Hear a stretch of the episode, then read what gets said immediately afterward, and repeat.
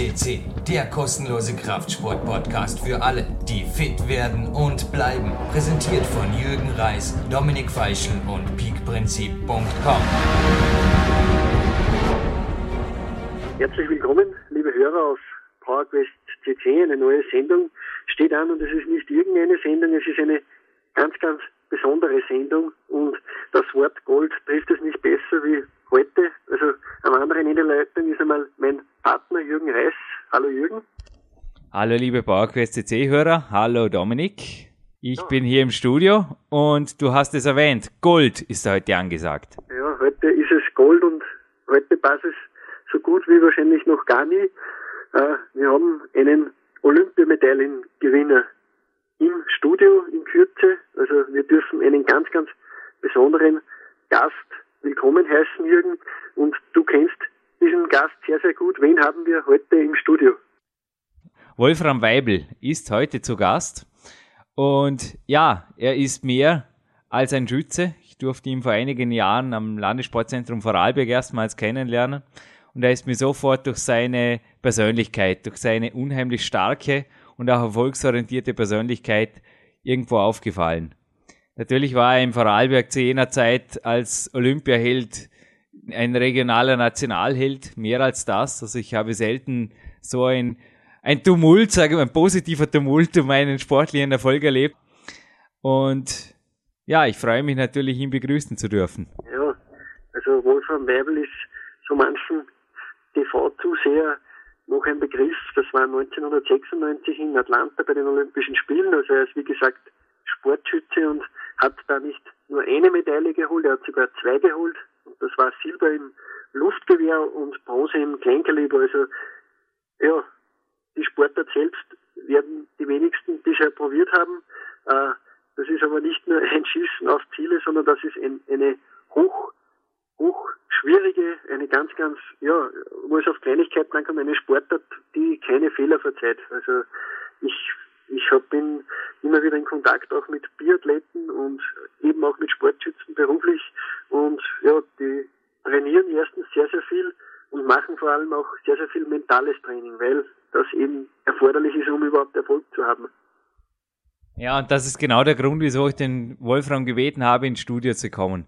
Also Leser meiner Peak-Trilogie wissen es, er hat meine Bücher immer mit Rezensionen versehen. Es hat er sich nie ne nehmen lassen. Es war wirklich toll. Es fand ich auch einfach gewaltig, dass er mir immer wieder da äh, seine Unterstützung angeboten hat. Aber mir geht es jetzt, natürlich PowerQuest CC ist nach wie vor ein Kraftsport-Podcast.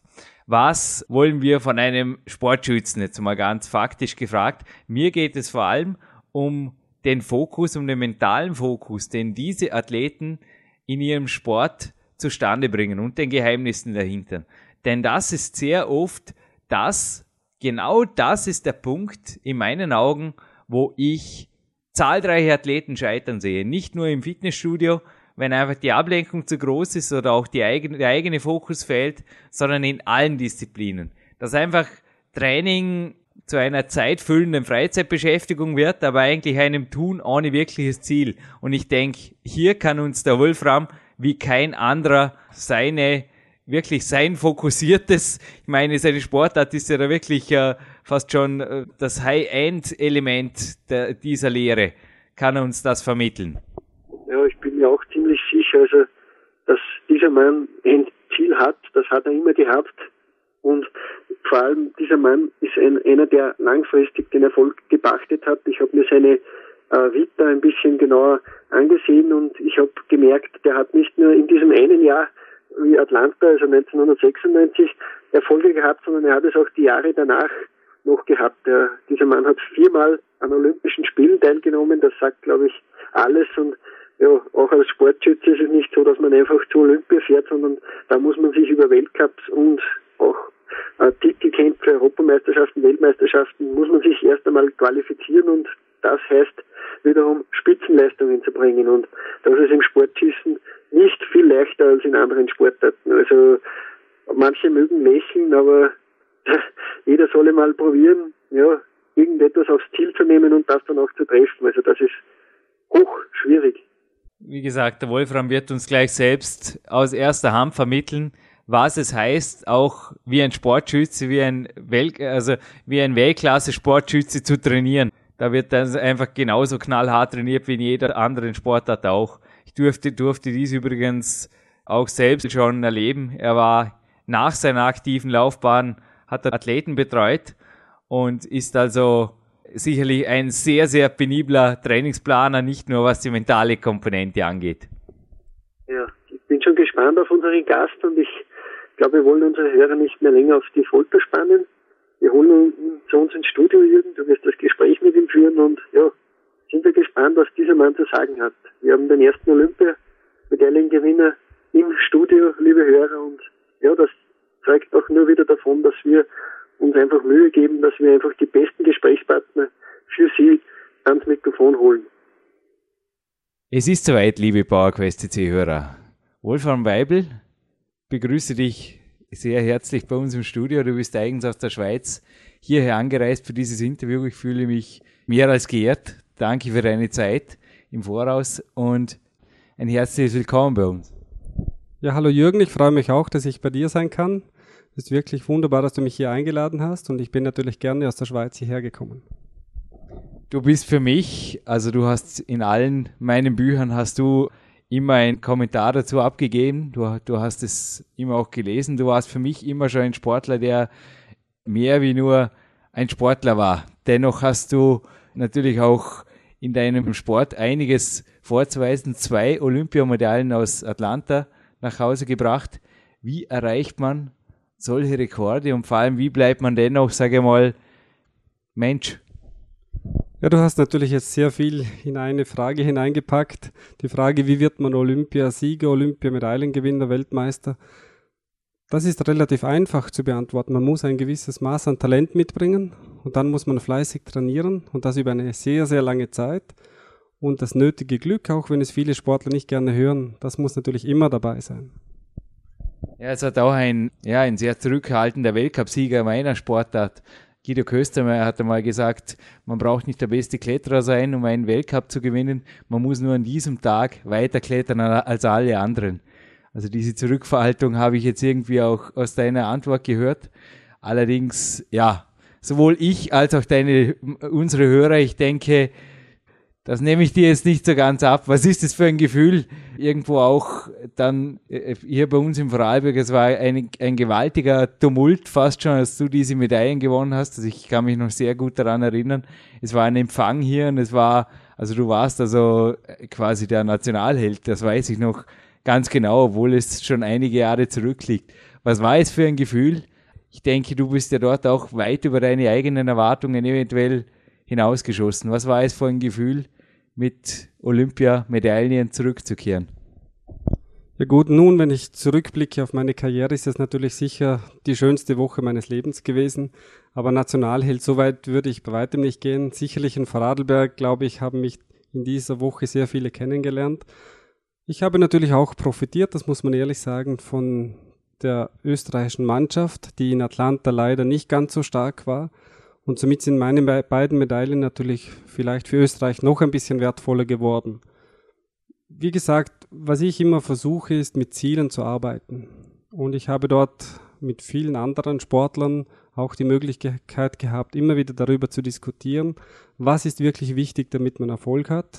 Ein großes Vorbild war mein eigener Vater in dieser Richtung, aber die ganzen Sportler, die ich in Dornbirn immer wieder kennenlernen durfte, haben eigentlich immer dasselbe gesagt. Man muss klare Ziele für sich formulieren und die muss man einfach unbedingt versuchen zu erreichen. Und wenn man das das erste Mal nicht schafft, immer wieder und wieder und wieder, und dann wird es einfach einmal klappen. Ich komme zurück zu meiner ersten Frage. Also du warst für mich immer ein Sportler, der einfach wesentlich mehr war als einfach, ich sage unter Anführungszeichen, nur ein Athlet. Du hast ja auch am hier im Olympiamodell verschiedene Positionen dann eingenommen mit hoher Verantwortung, hast andere Sportler betreut, bist derzeit auch in der Schweiz hauptberuflich tätig als Trainer in deinem Sport.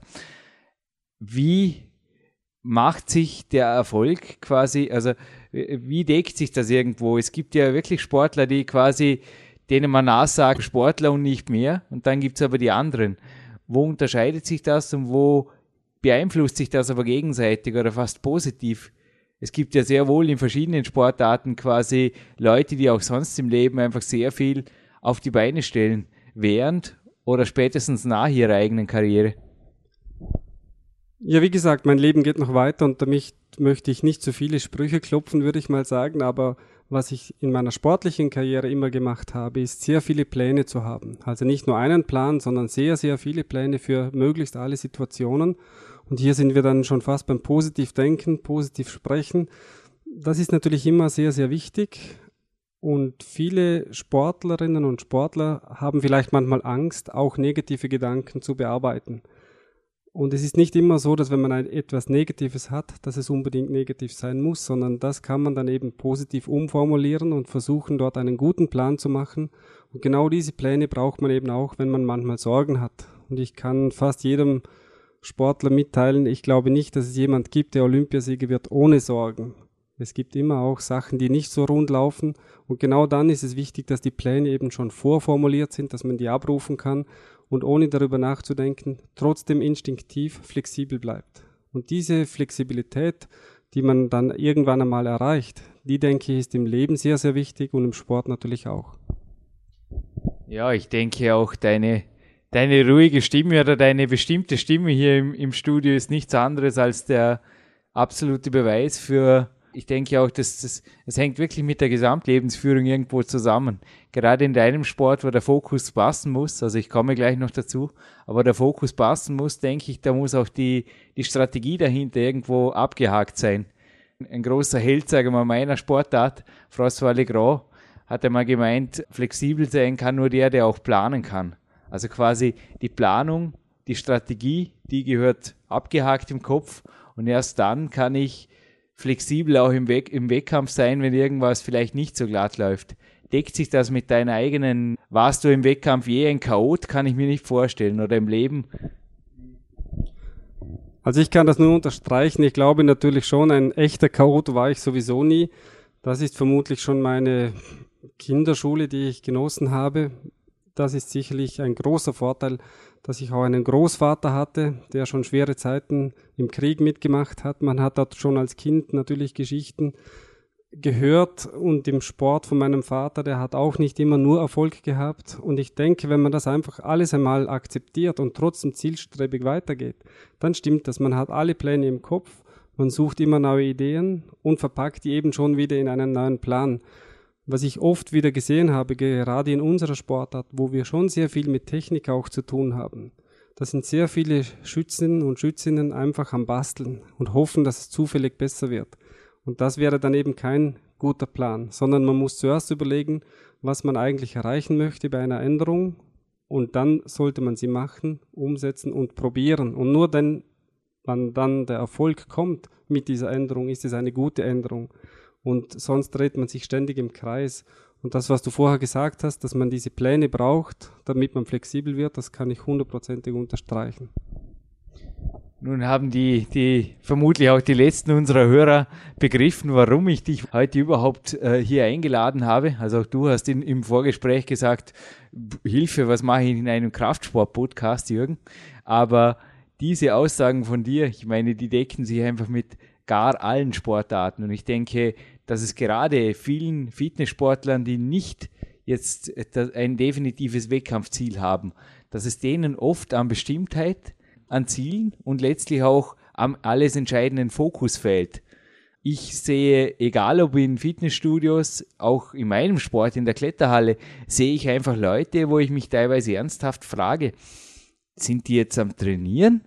Sind sie hier, um Freunde zu treffen, um Kaffee zu trinken oder zu lesen, zum Telefonieren oder was, was bitte machen Sie? Gibt's das in deinem Sport auch? Wie bringst du deine Athleten dazu? Ich meine, ich bin selbst kein Schütze, aber was ich begriffen habe, ist ein Gedanke, mag er noch so klein sein und der Schuss geht daneben.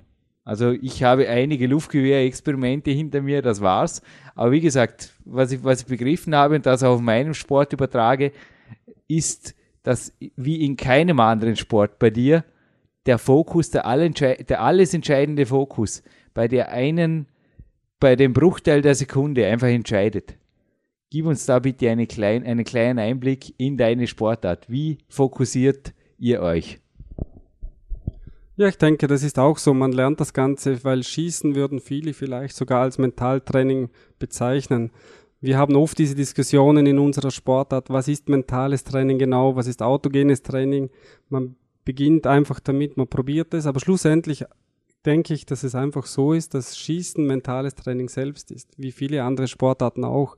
Wir haben auch versucht, andere Sportarten kennenzulernen, die sehr ähnlich sind. Und was ich persönlich gefunden habe, ist eigentlich der Skisprung.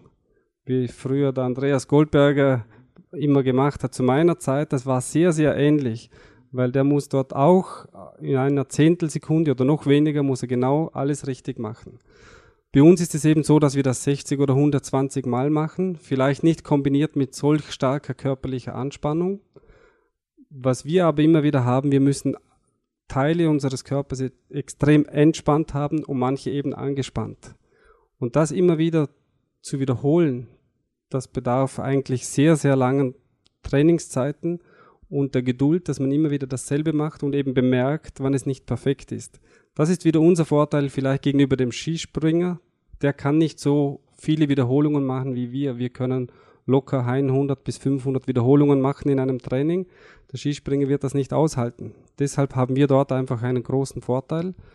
Und was wir ständig machen, wir versuchen alles positiv zu denken. Und genau hier geht schon die Diskussion wieder los. Ist es wichtiger, positiv zu sprechen oder positiv zu denken? Aber das führt jetzt vielleicht schon ein bisschen zu weit. Durchaus nicht. Also, ja, ein, ein Werk, mit dem ich mich in den letzten Jahren einmal beschäftigen durfte, das ist von einem gewissen Herr Hellriegel. Kennst du es vielleicht? Zen in der Kunst des Bogenschießens. Es ist für mich, sind dort viele Essenzen drin, die sich nicht nur im Sport, sondern auch im Leben widerspiegeln. Und ich denke, also ein Gedanke des Zweifels und Olympia Gold ist im Ferne Weite gerückt, jetzt auf mal auf den Punkt gebracht.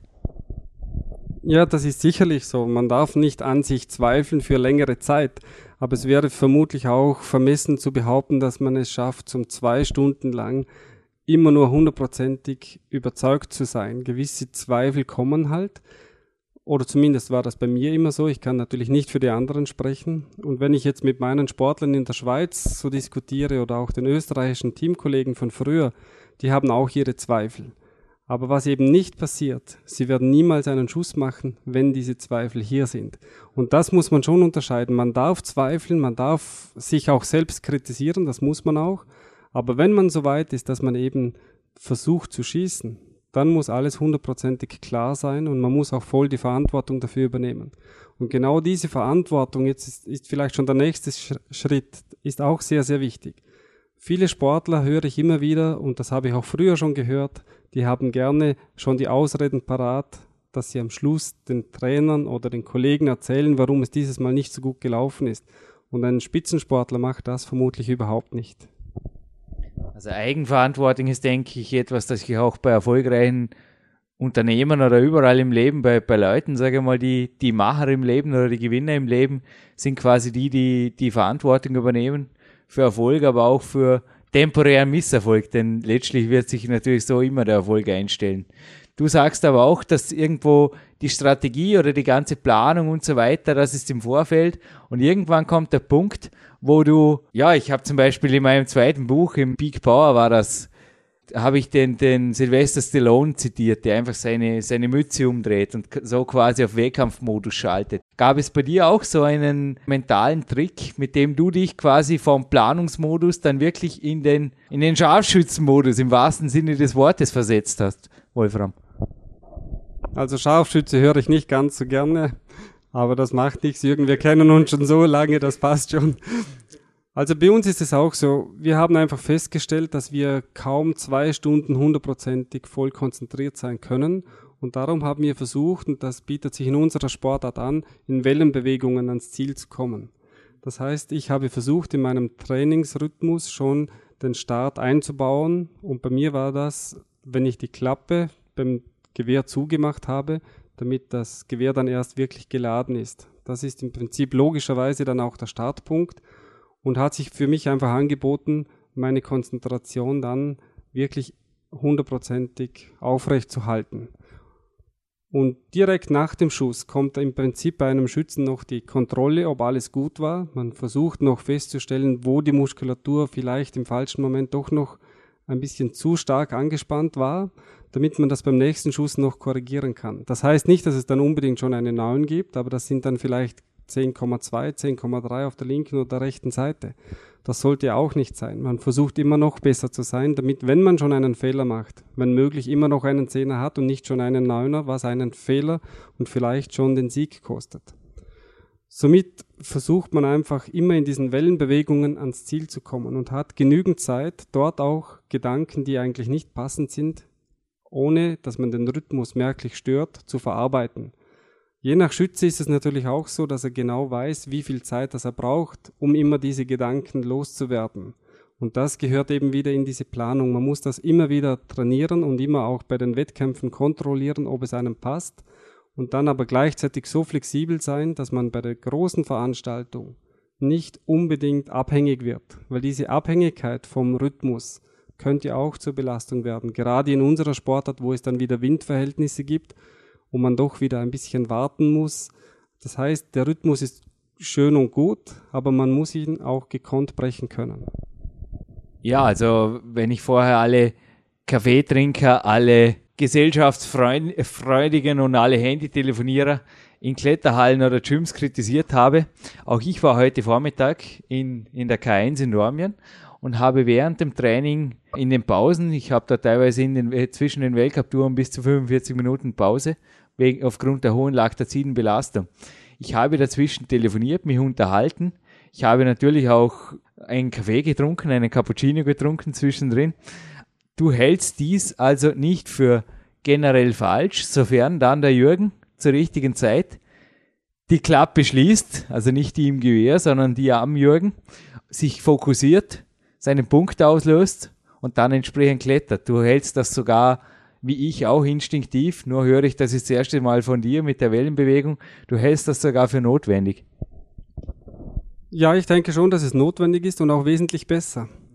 Weil sonst ist es vielleicht ähnlich wie mit dem Glücklichsein. Wir Sportler, Menschen versuchen immer glücklich zu sein. Und wir haben uns früher oft die Frage gestellt und vermutlich nicht nur wir Sportler, was braucht man, um glücklich zu sein? Und auch dort, denke ich, sind diese Wellenbewegungen notwendig. Wenn ein Mensch immer glücklich ist, sagen wir bei 95 Prozent Glück, wenn es das überhaupt geben kann, dann spürt er das ja gar nicht mehr. Er weiß gar nicht, dass er wirklich glücklich ist. Manchmal muss man auch kleine Sorgen im Alltag haben, damit man das wieder schätzt, wenn man einen guten Kaffee zum Beispiel bekommt. Und so ist es im Sport auch. Wenn du einfach immer 95 Prozent Konzentration hast, dann wirst du sicher sehr, sehr gut sein. Aber diese 100 Prozent wirst du eventuell gar nie erreichen, weil du nie gespürt hast, wie es sich anfühlt, wenn du ein wenig weniger konzentriert bist. Und manchmal muss man eben auch Fehler machen, damit man die Fehler anschließend bearbeiten kann und verbessern. Und darum kann ich nur sagen, für die Wellenbewegung ist es für die meisten Sportarten sicher besser. Mhm. Also wie gesagt, du hast hier wirklich etwas auf den Punkt gebracht, dass ich oft beim Training instinktiv gespürt habe, dass meine Leistungen sogar besser sind, wenn ich kontrolliert also ich verliere nie den Grund meines Daseins in der Kletterhalle aus den Augen oder auch nicht die Uhrzeit. Also ich weiß ganz genau, okay, um 10.45 Uhr will ich wieder starten. Das heißt, ab 10.35 Uhr läuft der Countdown. Da heißt dann schön langsam die Ausrüstung schon mal parat machen und Seil einbinden und so weiter. Aber wenn der Sportler in der Lage ist, sich zwischendurch auch mental zu lockern, denke ich, bringt der, natürlich, es, es gleicht einem Akku, der sich äh, der sich erholen kann und nicht über drei, drei Stunden oder mehr auf Anschlag läuft und sich somit irgendwann natürlich zwangsentlädt mit sinnloser Anspannung. Ja, genau, Jürgen. Ich denke, so ist es, wie du es jetzt erklärt hast. Ich möchte vielleicht auch mal die Frage stellen, wie stellen wir uns das bei einem Formel-1-Fahrer vor? Ist er auf der Geraden bei 300 gleich konzentriert, als wie wenn er in der Schikane versucht, einen zu überholen? Also ich denke, auch der hat seine Wellenbewegungen, die er auf die Rundenzeit versucht irgendwie immer einzuplanen. Und ich denke, wir sollten einfach versuchen im Sport, wenn wir diese Wellenbewegung durch ein Tal müssen, das heißt, wir haben dort die Möglichkeit, andere Sachen zu denken, dass wir das eventuell auch versuchen zu planen, dass dort solche Gedanken kommen, die eben zulässig sind. Es sollte schon nicht so sein, dass dort immer genau dann alle Zweifel kommen, sondern man könnte das mit Liedern vollstopfen. zum Beispiel, wenn man am Morgen ein schönes Lied gehört hat. Das machen vermutlich sehr viele Sportler. Man kann dort Dinge machen, die sehr persönlich sind, dass man vielleicht Familienmitglieder versucht, in den Kopf zu bekommen, dass man die wirklich visualisiert. Da denke ich, gibt es überhaupt keine Grenze. Man muss nur immer wieder sagen, ganz klar, das Ziel muss erreicht werden, so wie du beim Klettern ja auch, du möchtest nach oben kommen, aber du musst nicht ständig daran denken, dass du nicht abstürzen möchtest, weil das versteht sich eigentlich von, von alleine, sondern du willst einfach schnell ans Ziel kommen. Ja, zuge wie, wie du es eben gesagt hast, also für mich geht auch eine Weltcup-Tour teilweise geht acht Minuten und natürlich gibt es auch dort in der Tour die Wellenbewegungen.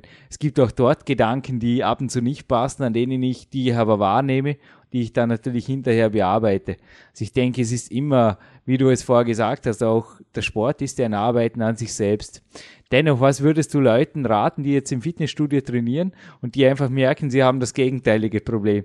Also sie sind nicht, wie ich jetzt zum Beispiel, eher darauf aus, ständig unter Spannung zu sein was würdest du aber den anderen raten, sage mal, die eigentlich vorhatten, in fünf Minuten ist der nächste Satz Bankdrücken fällig und dann fällt der Blick auf die Uhr, ui, da waren 15 Minuten um.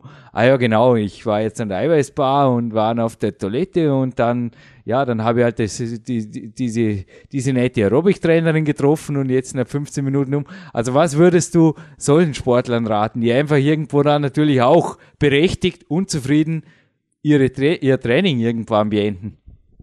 Ja, was soll ich denen raten? Im Prinzip haben sie das Ziel vermutlich für sich selber nicht ganz klar formuliert. Denn wenn sie das Ziel klar formuliert hätten, könnten sie nicht unter Anführungszeichen sinnlos herumstehen. Ich habe meinem Vater früher, als ich noch ganz klein war, ich glaube 14 oder 15 Jahre war ich da, da habe ich ihn einmal gefragt, wie ist es eigentlich, wie kann ich es schaffen, dass ich ein wirklich guter Schütze werde? Und dann hat er ganz einfach zu mir gesagt, und das sage ich jetzt auch meinen Schützen, du musst nur dann trainieren, wenn du voll motiviert bist. Eigentlich darfst du nur dann trainieren, wenn du hundertprozentig motiviert bist. Und dann habe ich kurz überlegt, wie jetzt vielleicht die Zuhörer auch überlegen, das kann noch nicht alles sein. Und dann ist tatsächlich noch ein Nachsatz gekommen. Du musst eben schauen, dass du mindestens zweimal am Tag voll motiviert bist. Und somit war es schon wieder klar, wir haben fast jedes Wochenende ausgeplant. Es gab fast keinen Tag, wo man nicht irgendetwas macht für den Sport. Und das Lustige ist, wenn man das Ziel ganz klar hat, dann bemerkt man das gar nicht. Das geht so in den Alltag hinüber, dass es eben keine Last wird. Manche denken immer, man verliert etwas oder die Sportler verlieren etwas. Das ist nicht so. Ich sehe das ja bei dir auch, Jürgen. Du bist die ganze Zeit dran, vom Morgen bis zum Abend und eben sieben Tage in der Woche, nicht nur fünf. Und ich denke, das geht eben mit dem Ziel. Wenn man das Ziel klar vor Augen hat, dann fällt einem das ganz, ganz leicht. Und alle jene, die du vorher angesprochen hast, die das eben nicht schaffen, müssen das Ziel für sich umformulieren. Sonst müssen sie einfach damit leben, dass sie den, das Ziel vielleicht nicht erreichen, was sie sich gesetzt haben, oder sie sind eben so weit, dass sie gar nicht so viel wollen, dass sie einfach ein bisschen eine Kaffeepause genießen möchten. Wenn das ihr Ziel ist, können sie sehr, sehr glückliche Menschen werden, vielleicht nicht Spitzensportler. Ja, also deine Worte waren jetzt zwischen den Zeilen wohl mehr als für mich zumindest mehr als motivierend. Naja, du, du, du siehst auch, ich sitze in Trainingskleidung vor dir, habe ich heute noch meine zweite Einheit. Werde motiviert sein, natürlich. Eine Frage. Du hast vorher Formel 1-Fahrer erwähnt. Der Michael Schumacher war als erster quasi dafür bekannt, dass er sogar mit einem Technogym-Laster zu den Formel 1-Rennen gefahren ist und sich dort körperlich fit gehalten hat. Inwiefern hat körperliche Fitness sogar in einem Sport, sage ich mal, wo man jetzt sicher nicht, nicht unbedingt mit dem 40er Oberarm äh, die Olympiamedaillen abräumt. Inwiefern hat das Bedeutung? Ich denke, das hat sehr, sehr viel Bedeutung. Wir haben natürlich meine ganze Karriere hindurch immer wieder darüber diskutiert und ich muss leider jetzt schon gestehen, wenn man meine körperliche Fitness anspricht, dann habe ich natürlich auch Phasen gehabt, wo ich nicht so viel gemacht habe, wie ich vielleicht hätte sollen. Aber das habe ich dann erst später bemerkt. Was ich auf jeden Fall gelernt habe, ist, dass wenn man den Körper voll unter Kontrolle hat, also auch fit ist, dann ist auch der Geist fit. Und das ist auch nicht eine Erfindung von mir. Das hat man ja früher schon gesagt. Die alten Griechen, die Philosophen, die wussten das schon und die Schachspieler sind die meisten auch sehr, sehr fit. Man muss vielleicht in gewissen Sportarten wie dem Schießen eben aufpassen, was man trainiert. Also so einen großen Oberarm könnte man sich nicht leisten, weil man dann nicht unbedingt in die Stehenstellung kommt. Dann würde sich im Ellbogen der Puls übertragen. Wir haben manchmal diese Sorgen gehabt und die ganze Vorgeschichte unserer Sportart hat auch mich eigentlich ein bisschen gehindert, zum noch mehr Sport zu machen, weil die alten guten Schützen unter Anführungszeichen immer wieder gesagt haben, ja, ihr müsst ein bisschen aufpassen, sehr, sehr vorsichtig, nicht zu viel. Aber das hat sich die letzten 20 Jahre komplett gewandelt. Wir gehen davon aus, dass einfach fitte Schützen, fitte Spitzensportler auch besser in Ruhe verharren können. Es muss natürlich klar sein, welche Art von Muskelaufbau das man eben braucht, aber das ist heutzutage nichts Neues mehr. Ein 100-Meter-Läufer braucht auch eine andere Muskulatur als wie ein Marathonläufer. Trotzdem kann man bei beiden sicherlich sagen, dass sie fit sind. Ja, der Körper folgt dem Geist und der Geist dem Körper. Es war ein faszinierendes Gespräch jetzt mit dir. Ich hoffe, du kannst deinen Kaffee hier bei mir oder bei uns im Studio genießen. Und also ich bedanke mich in aller Form für das Gespräch. Möchte vielleicht noch, ja, für alle, die sich jetzt vielleicht wirklich neben ihrem Sport für Schießen interessieren oder das einfach auch als, vielleicht, vielleicht als, als Fokus Mentaltraining in ihr Leben integrieren wollen. Wie steige ich in eine solche Sportart ein? Du hast ja vorher kurz, wie ich das Wort Scharfschütze erwähnt habe, war ich froh, dass du, dass ich ein bisschen Sicherheitsabstand von dir hatte. Es hat natürlich überhaupt nichts mit Militantem zu tun, sondern ich kann mir wirklich auch sehr gut vorstellen, dass es einfach viel jetzt reizt, dass einfach als Ausgleich, auch als Konzentration, als Fokus für ihr Leben einfach zu integrieren. Was rätst du einem motivierten zukünftigen Schützen? Ja, wie gesagt, hier in Vorarlberg oder auch bei uns jetzt drüben, muss ich sagen, in der Schweiz gibt es natürlich fast in jedem Ort einen Schützenverein. Und aus finanziellen Gründen würde ich versuchen, dass man mit dem Luftgewehrschießen beginnt, weil dort kann man um vielleicht vier, fünf, sechs Euro normalerweise in einer Woche fertig trainieren. Was sicherlich sehr, sehr gut ist, wenn Manager, die sonst eben nie Zeit haben, wenn die ein bisschen schießen gehen, weil beim Schießen selber hat man eineinhalb Stunden perfekte Ruhe. Das Handy ist nicht angeschaltet. Niemand wird einem stören, weil jeder weiß, wenn jemand am Schießen ist, darf man ihn nicht ansprechen. Und das haben wir schon viele bestätigt, die nicht wirklich Spitzenschützen werden wollten. Sie gehen einfach zum Schießen, weil sie ihre Ruhe vom Alltag wollen und fühlen sich anschließend ausgeglichen und wohl. Und natürlich, wenn man ein bisschen jünger ist, ist der Spitzensport natürlich sehr leicht erreichbar. Viele Ex-Sportler wurden gute Schützen. Ich glaube, der Ottmar Schneider früher wurde sogar einmal Weltmeister. Also dem steht eigentlich nichts im Wege und schießen kann im Prinzip vom Talent her fast jeder, was eventuell gut sein sollte, dass man nicht mehr als drei, vier Dioptrien Augenfehlsichtigkeit hat. Aber auch das könnte man natürlich korrigieren. Besser ist natürlich schon, wenn man einen scharfen Blick hat. So möchte ich mich jetzt auch herzlich bedanken bei allen Zuhörern, bei dir Jürgen für die Einladung. Ich wünsche dir noch sehr viel Spaß mit deiner sportlichen Tätigkeit und wünsche euch allen einen schönen Abend. Tschüss. Danke, Wolfram. Ja, liebe Hörer, wir sind wieder zurück im Studio. Unser Gast Wolfram Weibel, ein ehemaliger Olympiamedaillengewinner im Sportschießen, hat sich verabschiedet und Jürgen, ich bin baff, dieser Mann hat einiges zu sagen gehabt. Vor allem, er hat in einer angenehmen Art und Weise gesprochen, also seine Stimme zeugt irgendwie von innerer Ruhe und das hat sich, glaube ich, auch auf seinen Sport übertragen. Ja, nicht nur auf seinen Sport, auf sein Leben. Ich denke, man hat in seiner Stimme, man hört da so eine Souveränität, so eine Selbstsicherheit und so eine unverrückbare Ruhe raus, eine felsenfeste Ruhe, wie ich sie bisher noch bei keinem anderen, also wir hatten jetzt schon viele Interviewpartner hier, aber ich habe noch bei keinem anderen erlebt, dass jemand so souverän, so ruhig und so überzeugt die Worte gefunden hat und auch seine Meinung kundgetan hat. Das war also wirklich teilweise auch für mich fast schon der Schmerzgrenze. Es ist einfach so. Erfolg erfordert Fokussierung. Punkt. Ja, und das merkt man bei diesem Mann, das kommt auch jetzt noch rüber, der hat weiterhin Erfolg. Er ist Trainer, er ist erfolgreicher Trainer der Schweizer Mannschaft. Und ja, was mir besonders gut gefallen hat, gleich am Anfang hat er gesagt, äh, Langfristigkeit ist eines der wichtigsten Dinge. Also man, es bringt nichts, sich kurz irgendwie an etwas zu konzentrieren. Es ist wichtig, dass man Langfristigkeit in dieser Sache hat und erst dann hat man Erfolg. Das hat er auf deine Frage gesagt, wie wird man Olympiasieger?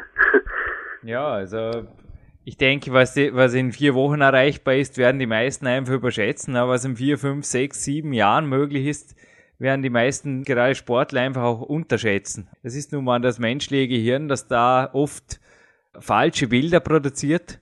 Aber ich denke, das Interview vom Wolfram hat uns jetzt wieder einen Sprung weiter geholfen. Ich bin überzeugt, dass, dass die meisten Zuhörern jetzt auch klar geworden ist, warum wir hier in einem Kraftsport-Podcast einen Schützen zu Gast hatten. Ja, er hat vor Atlanta nicht, nicht, noch nicht die ganz großen Erfolge vorzuweisen gehabt, aber er hat, glaube ich, seit Jahren auf dieses Ziel, auf diese Medaille hinarbeiten müssen. Und das muss man sich einmal, man sollte sich auch selbst vielleicht das einmal vor Augen führen, sich ein Ziel setzen und jahrelang darauf hinzuarbeiten, das hat seinen Reiz und ja, das kann man nur jedem empfehlen. Also es hat noch keinem es, hat, es gibt noch keinen, der innerhalb von zwei Wochen zu einem anderen Menschen geworden ist. Oder wenn man es auf Training umbezieht, äh, in zwei Monaten wird noch kein Arnold Schwarzenegger geboren. Aber in fünf Jahren, wenn man hart arbeitet, lassen sich super Erfolge erzielen. Ja, also ich denke, ich wünsche allen unseren Hörern fokussiertes Trainieren, langfristiges Planen und auch dranbleiben und somit auch dem verdienten Erfolg garantiert, ob für kurz oder lang, einfach auch Wohlwollen natürlich für sich zu verbuchen.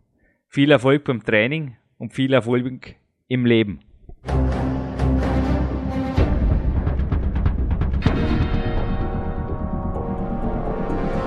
Alle Fitness-Bestseller der Peak-Trilogie, kostenlose Newsberichte und weitere Podcasts von PowerQuest CC sowie Trainingssoftware, Supplemente und Trainingsausrüstung, Personal Coachings, Seminare, Workshops und mehr. Jetzt direkt im Internet auf www.peakprinzip.com oder www.jürgenreis.com.